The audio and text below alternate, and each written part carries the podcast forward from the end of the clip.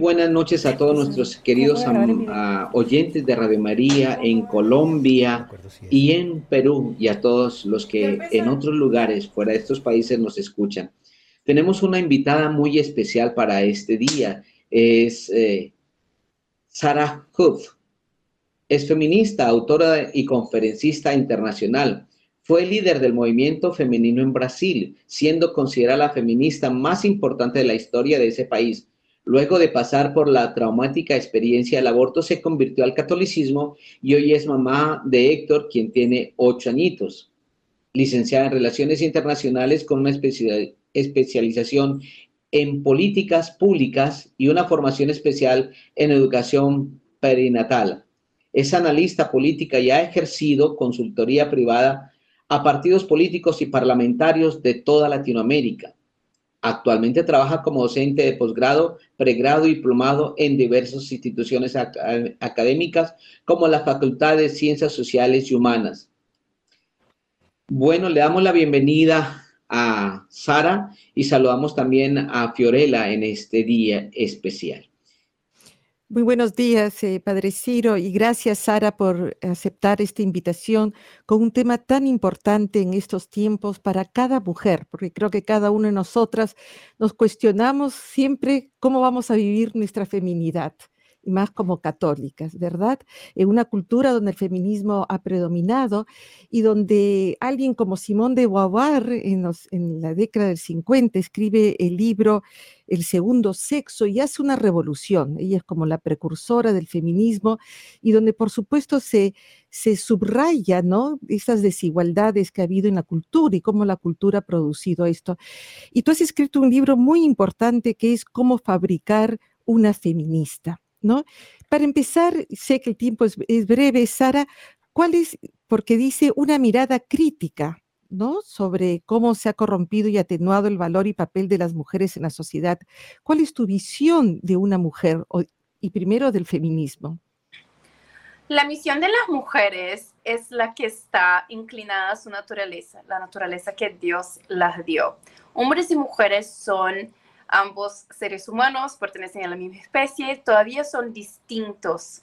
Y, ser distintos, ser diferentes es algo muy bueno porque son distinciones y diferencias que son complementarias.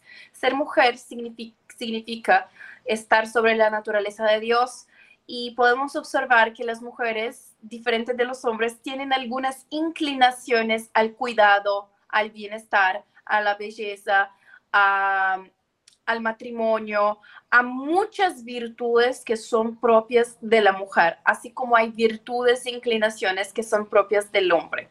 Entonces, lo que hace el feminismo es precisamente destruir la naturaleza de la mujer, las virtudes que Dios las regaló. Entonces, el amor al próximo, la benevolencia, la caridad, la misericordia, entonces el feminismo enseña que todo eso, la belleza, el cuidado, multiplicar, criar, que estas son debilidades y que aleja a la mujer de su libertad. Y el feminismo ofrece en contrapartida entonces otras virtudes, entre comillas, que en realidad son vicios, y a través de estos vicios, el feminismo quiere convencer a la mujer que ella sí va a llegar en su felicidad, su libertad que es el divorcio, el sexo casual, ah, el aborto, la homosexualidad, y convence a la mujer a través de todo un plan ideológico que practicando todas estas cosas va a ser libre, empoderada, independiente y que estos son seguramente ah, los pleitos necesarios para ser feliz. Eso es lo que el feminismo hace y es lo que hace con la mujer y su naturaleza. Tengo, tengo una pregunta para ti comenzando, porque veo el feminismo relacionado, a ver, con, la, con el sistema de izquierda político que ayuda, como que patrocina este movimiento, como que lo patrocina a nivel mundial y, y que es difícil para la mujer liberarse de esta situación. ¿Tú qué opinas sobre esto? Sí, el feminismo es, eh, de hecho, un movimiento social de izquierda, así como el comunismo tradicional, donde Marx y Engels nos enseñan sobre la división de clases, es decir, ellos escriben en 1848 el manifiesto comunista, donde enseñan a las personas que el mundo está dividido en una clase que sería la clase oprimida y la clase opresora. En este contexto de, revolución industrial sería, sería entonces la clase oprimida, los trabajadores, obreros, el proletariado, los trabajadores y sería la clase opresora los burgueses, dueños de, las industrias, de los medios de producción, de las fábricas, que estarían explotando la fuerza de trabajo de estos trabajadores. Y el comunismo enseña que para ser feliz ellos deberían que insurgir en contra de la clase opresora, que serían los patrones, matarlos y tomar el poder.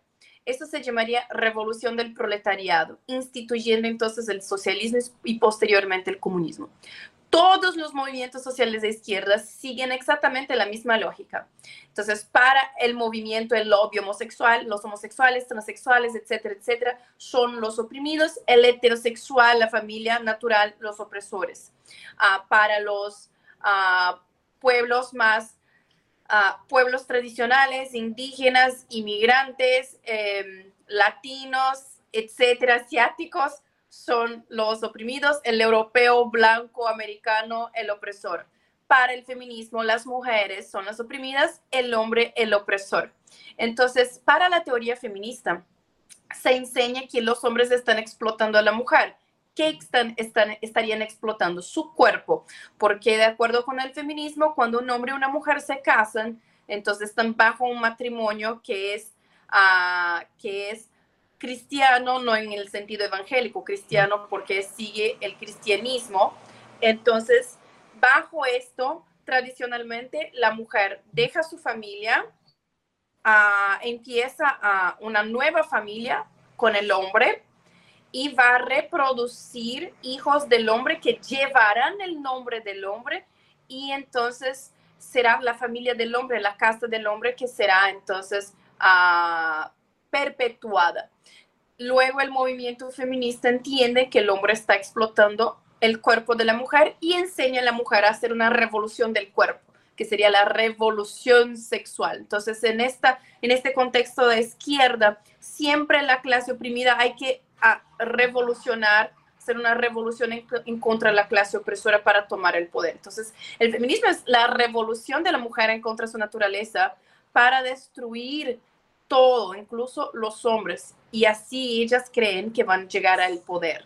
Y obvio, eso, ninguna revolución puede se dar a cabo sin un financiamiento, sin una, una inversión uh, de capital.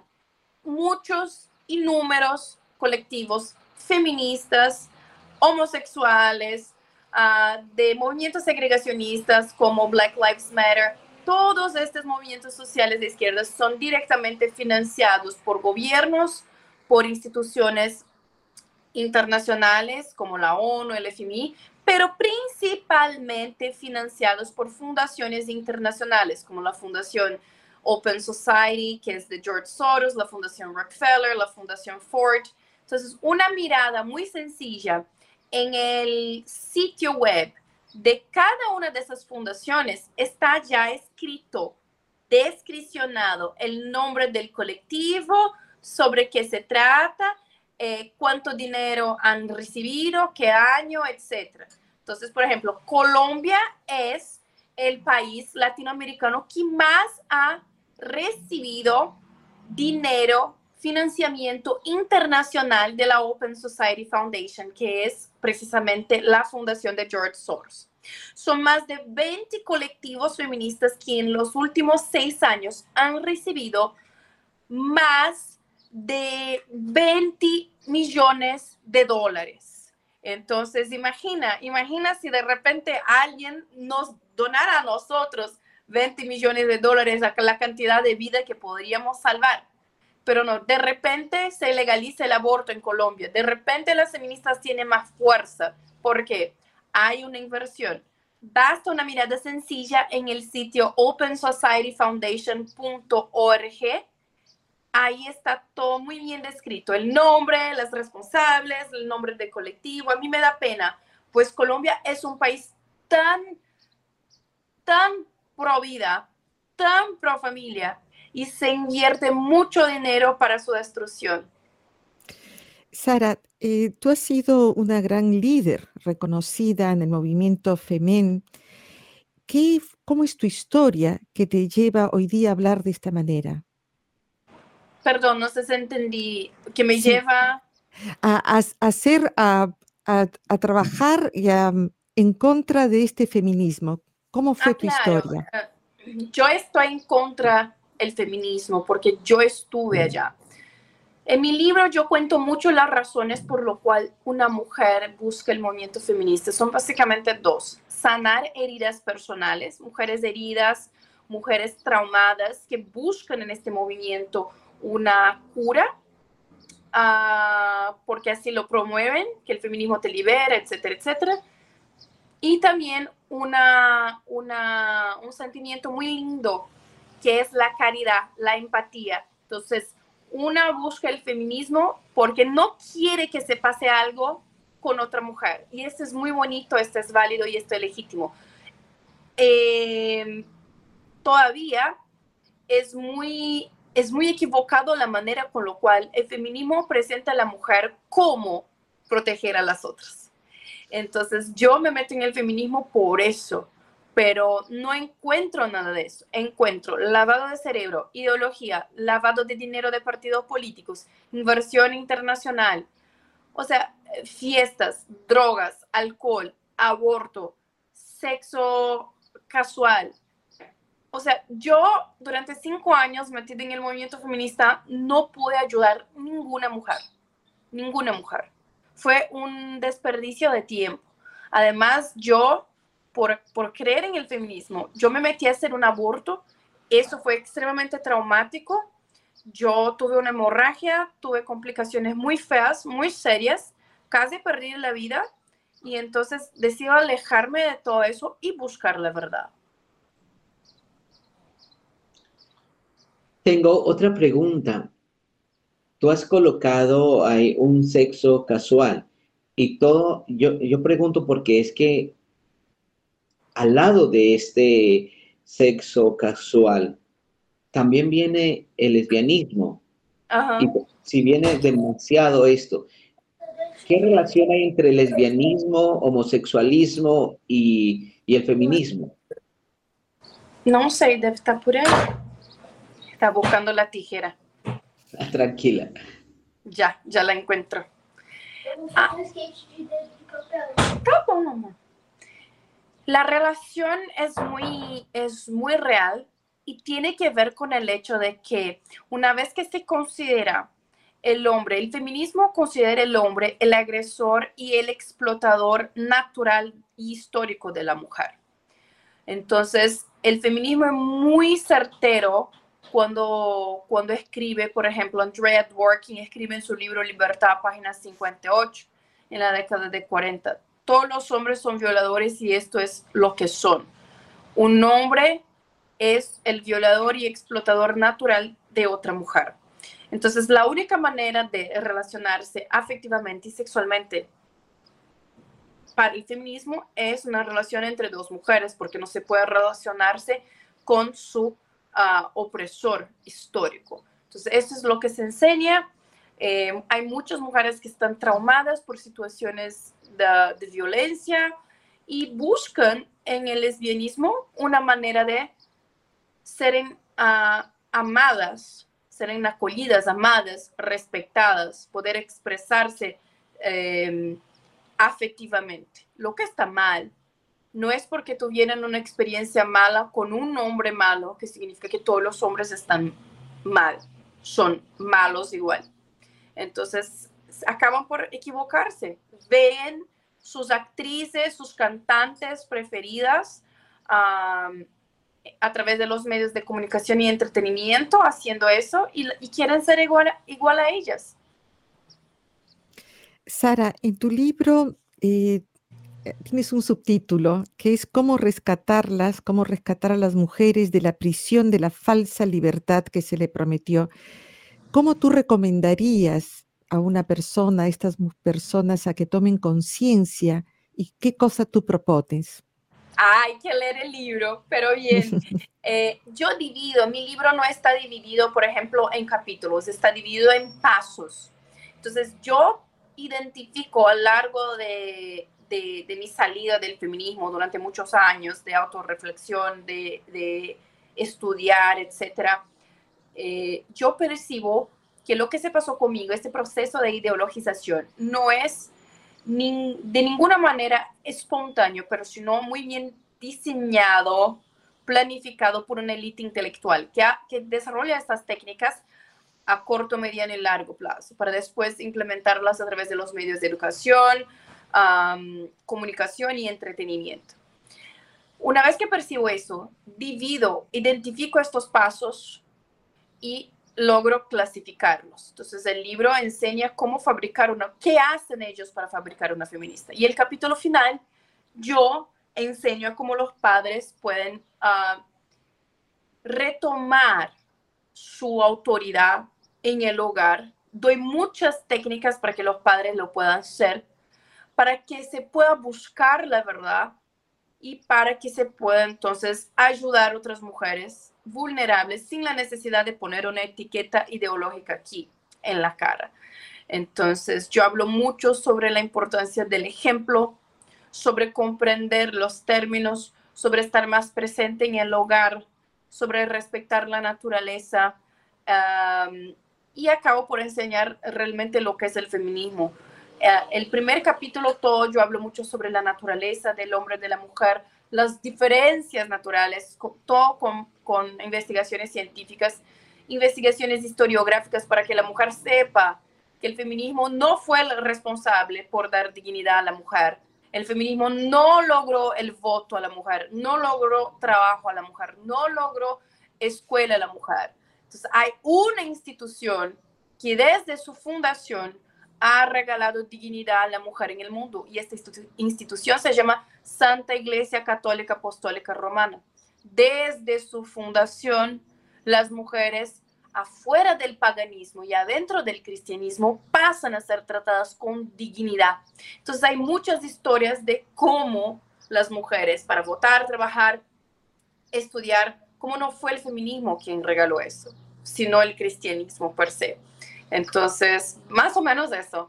Bueno, me permite una pequeña propaganda, padre. ¿ah? Este año, eh, para el 24, Radio María del Perú ha sacado un calendario que se llama Mujeres en el Amor de Jesús. Y justamente resaltamos, como tú dices, estas mujeres que fueron tocadas por el amor de Jesús, vivieron en toda su dignidad, en todo su respeto. Eh, una de ellas eh, fue Santa Marta, ¿no? junto con María que fue una de las primeras discípulas de Jesús. Entonces, sí, dentro de la Iglesia Católica, Cristo lo puso muy bien en lo que el hombre y la mujer son iguales, ¿no? Pero, bueno, esa es mi pequeña propaganda. Padre Ciro. Bueno, sí, es que eh, dentro de la introducción que yo hacía, también hay algo que me parece eh, que vale la pena preguntar. Por ejemplo, tú dabas conferencias o más bien consultoría a, privada a movimientos políticos. Si en los gobiernos hay, no todos, pero en los gobiernos hay cierta tendencia a la izquierda, ¿Tú no sientes el rechazo de pronto de, ciertos partidos contra ti, el movimiento, la gente misma que vaya en contra tuya? Porque me parece que lo que tú estás es como, como luchando contra un gigante Goliat. Tú eres como el pequeño David el, frente a ese gran monstruo que, que está dominando el mundo. Sí, hay mucho rechazo, hay mucho rechazo. Eh, este es parte de mi trabajo. Yo soy licenciada en Relaciones Internacionales. Yo fui coordinadora nacional Ah, de políticas públicas para embarazadas aquí y, para mujeres vulnerables y embarazadas aquí en Brasil bajo el gobierno de Jair Bolsonaro. Logramos muchísimas cosas buenas de las mujeres brasileñas y hoy hago este trabajo de desarrollo de políticas públicas y consultoría también para distintos, distintos cargos políticos, siempre buscando llevar y, y, y hacer propaganda de una política virtuosa, de una política que no busca el poder pero busca el bien común. Entonces, eh, eso es algo que estoy enamorado por hacer, pero sí, hay represalia, hay persecución Y yo siempre digo a mis alumnos, a la gente que, que cuando estoy haciendo conferencias, que si no te gusta la persecución, cambia de religión, porque esta no te sirve, porque parte de ser católico, parte eh, es lidiar con la persecución. Entonces, mirando la, la, propia historia de la iglesia, ¿qué se pasó con todos los apóstoles? Entonces, eh, y qué honor, qué honor poder ser como ellos. Entonces, hay que prepararse. Yo siempre digo que tenemos que aprender a cargar nuestra cruz porque si mismo Dios que se ha hecho carne tuvo, tuvo que cargar una cruz, imagina nosotros que somos pecadores miserables. Entonces hay que aprender a honrar, tener dignidad y respeto por nuestra cruz y no pedir a Dios que no nos mande sufrimiento, pero uh, pedir a Dios que nos enseñe a sufrir bien. Pues yo sufrí tanto en mi vida y me preguntaba mucho por qué, porque y hoy comprendo que es para qué para que yo pueda venir aquí, hablar, animar a la gente y decir que está todo bien. Sí, vivir eh, duele, luchar por la verdad duele, servir el reino de Dios duele. Deja que duela y sigue adelante. Muy valiente. Sara, si nos puedes brevemente contar cómo fue tu paso, por qué eliges la Iglesia Católica, cómo fue tu proceso de conversión, porque sé que nos quedan muy pocos minutos. La verdad es que yo nunca me convertí, yo regresé a la casa. Entonces, yo soy de una ciudadecita chiquitita en el interior de São Paulo, donde todos somos hijos, nietos, bisnetos de italiano, es una ciudad italiana, entonces culturalmente es muy católica. Yo soy hija de una mamá católica y un papá evangélico, pero ninguno de los dos nunca se metieron mucho de manera profundizada en la iglesia, pero por tradición, como todas las, todos los niños, todas las vecinas iban a hacer la catequesis, entonces mamá me puso a la catequesis, no porque la creía, pero más por una, una, cuestión de costumbre, entonces eso lo, lo agradezco todos los días. Mi formación fue una formación católica, pero ahí a los 14 años más o menos yo dejo la iglesia como muchos adolescentes porque pensaba que yo era la persona más inteligente del mundo. Esta, toda esta ignorancia barra prepotencia y arrogancia del adolescente, vamos a poner así. Y después el feminismo me enseña que eh, la iglesia católica es el pilar de la opresión de la mujer, que las oprimen, no les da un lugar de valor, etcétera, etcétera, lo que es mentira. Si no fuera la Iglesia Católica, las mujeres estarían bajo los, las tradiciones paganas donde eran, ni siquiera eran consideradas ciudadanas. Entonces, yo cuando paso por este aborto traumático, yo siento la necesidad de volver a mi casa. Entonces, yo no me convierto, yo regreso como el hijo pródigo. Bueno, eh, escuchaba aquí también dentro de la presentación que tú ingresaste al feminismo como a los 16 añitos. ¿Cuánto tiempo duraste en eso? Y, a ver, ¿qué riqueza te trajo eso? Creo que ninguna, pero, pero esto te ayudó a algo, creo que te, te debió ayudar algo para poder ayudar a tantas personas. Bien, yo ingresé en el movimiento feminista con casi 18, casi 18 años. Y y durante cinco años yo estuve ahí. Lo dejo a los 23. Entonces, no creo que riquezas, pero la, o sea, experiencia, pero no riqueza, experiencias. Entonces, yo recibí un entrenamiento en Ucrania, ah, yo pasé por muchas distintas situaciones y hoy lo que hago es adaptar todo lo que yo aprendí con virtudes católicas, con virtudes cristianas. Entonces, todas las técnicas, todas las estrategias que aprendí eran totalmente malas, pero yo las, yo las puedo adaptar bajo una virtud y así puedo utilizar para una militancia del bien. Yo digo que yo lo que hago es una, una militancia celeste, no por el celeste ser de la, de, el color del panuelo, pero también sirve, porque militancia entonces, ellos son militantes. Entonces, militancia de latín milicia, o sea, militare, lo que da la vida por algo, lo que regala la vida por alguna cosa. Y celeste del, del chelis, entonces del cielo. Entonces, yo soy y quiero ser alguien que da la vida por el cielo, para el reino de Dios. Entonces todos nosotros tenemos que ser militantes celestes, o sea, la milicia chelis. Entonces es esto lo que, lo que intento promover. Sara, te felicito. Realmente me has dado una gran lección esta mañana muy breve. Lástima que tenemos poco tiempo. Muchísimas gracias por, por esta entrevista. Creo que va a ser un gran bien para nuestros oyentes y esperemos que tengamos otra oportunidad para seguir dialogando. Padre Ciro. Claro que sí. Muchísimas gracias, eh, Sara. De verdad, hemos aprendido muchísimo y uno se quita la venda de verdad que uno piensa que es un movimiento muy sencillo, pero la cosa es demasiado, demasiado grande que nosotros tenemos que aprender y quitarnos esa venda para poder ayudar a tantas mujeres que viven sometidas a un mismo feminismo también. Muchísimas gracias, Sara. Que Dios te bendiga. Muchísimas gracias a nuestros oyentes, a todos los de nuestros oyentes de Perú, de Colombia y del mundo entero donde nos están escuchando. Y yo creo que esto nos sirve a todos para mirar el mundo más adelante y cómo poder ayudarnos los unos a los otros. Muchas gracias, entonces. Hasta luego. Hasta luego. Hasta luego, Héctor. Que Dios te bendiga. Hasta luego, Sara. Muchísimas gracias y muy pronto nos veremos. Gracias. Chao, gracias a ti también, Fiorella. Muchísimas gracias por compartir con nosotros.